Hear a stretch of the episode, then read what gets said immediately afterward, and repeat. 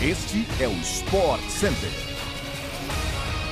Um bom dia para você, fã do esporte. Chegamos com mais um podcast do Sport Center que vai ao ar de segunda a sexta-feira, às 6 horas da manhã, além de uma edição extra às sextas à tarde. Eu sou Luciano Amaral e não se esqueça de seguir o nosso programa no seu tocador preferido de podcasts.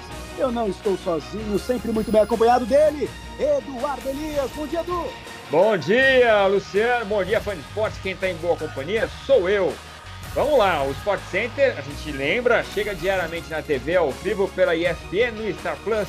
Hoje com quatro edições, 10 da manhã, 4 da tarde, 8 e 11 da noite.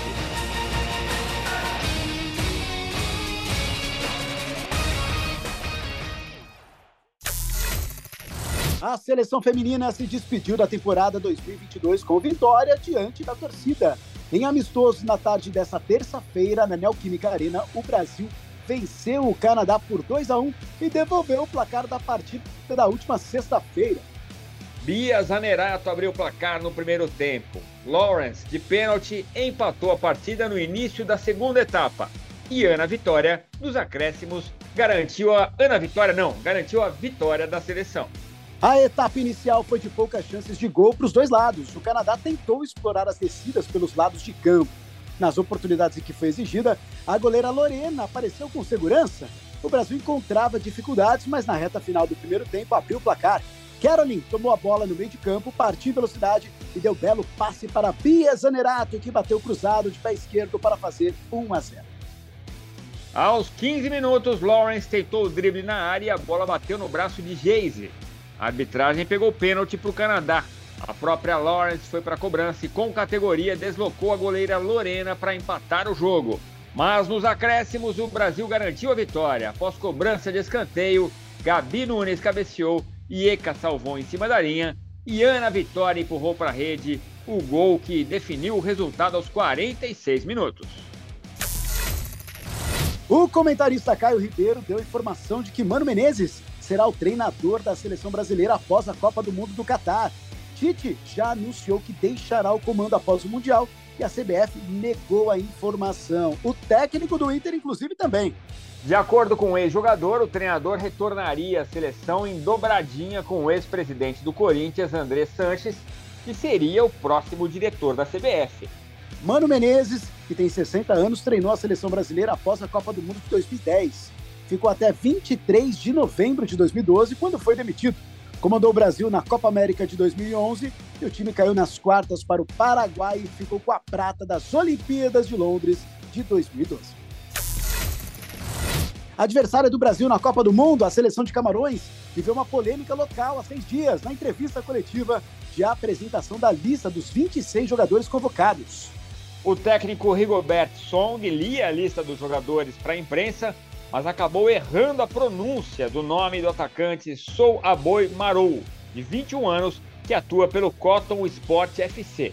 A situação fez com que ele se perdesse parcialmente, retomando a convocação na sequência.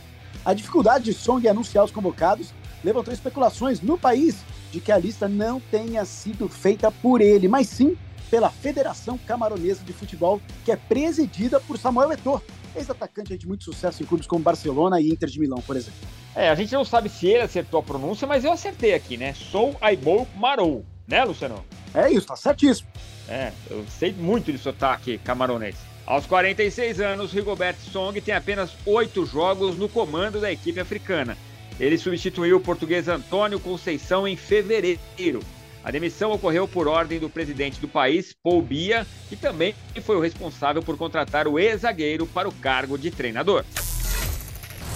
O volante Gabriel Neves assinou a renovação de contrato com o São Paulo por mais três temporadas.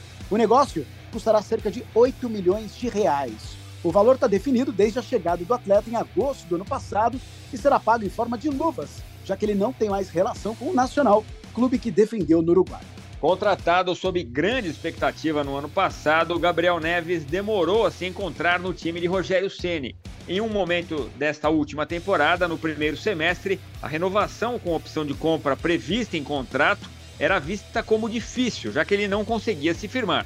Boas atuações no segundo semestre, porém, mudaram completamente o cenário e Gabriel Neves passou a ser jogador imprescindível no time de Rogério Ceni.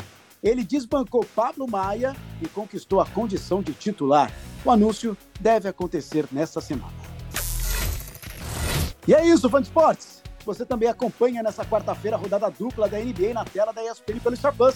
Anota aí, o Boston Celtics enfrenta o Atlanta Hawks às nove e meia da noite. E na sequência, o Golden State Warriors, de Stephen Curry, enfrenta o Phoenix Suns à meia-noite. É isso, eu vou embora e você também, Edu. Valeu! Valeu, Luciano. Valeu, fã de esporte. É isso, chegamos ao fim deste podcast do Sport Center, mas a gente volta amanhã às 6 horas com mais um episódio. Até a próxima. Tchau, tchau.